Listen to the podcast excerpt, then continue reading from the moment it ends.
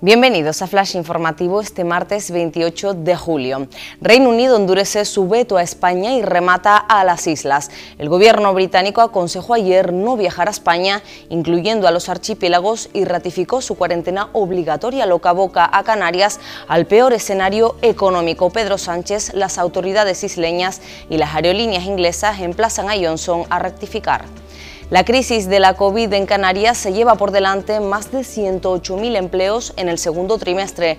Los datos de la encuesta de población activa reflejan el impacto de la crisis sanitaria y del estado de alarma que afectó prácticamente a todo el periodo entre abril y junio. Sin embargo, en la comparación anual con los parados cayeron en 13.300 personas en las islas, lo que supone un descenso del 5,57%.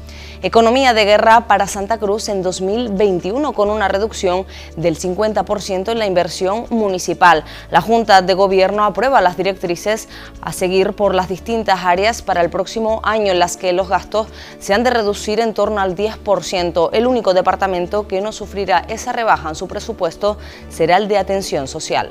Casimiro Curbelo y Nueva Canarias pactan una censura en Valle Gran Rey. El abandono del grupo de gobierno de los dos ediles nacionalistas acaba con la alianza entre el PSOE y Si se puede y abre las puertas a la moción en una de las joyas urbanísticas de las islas. Más noticias en diariodeavisos.com.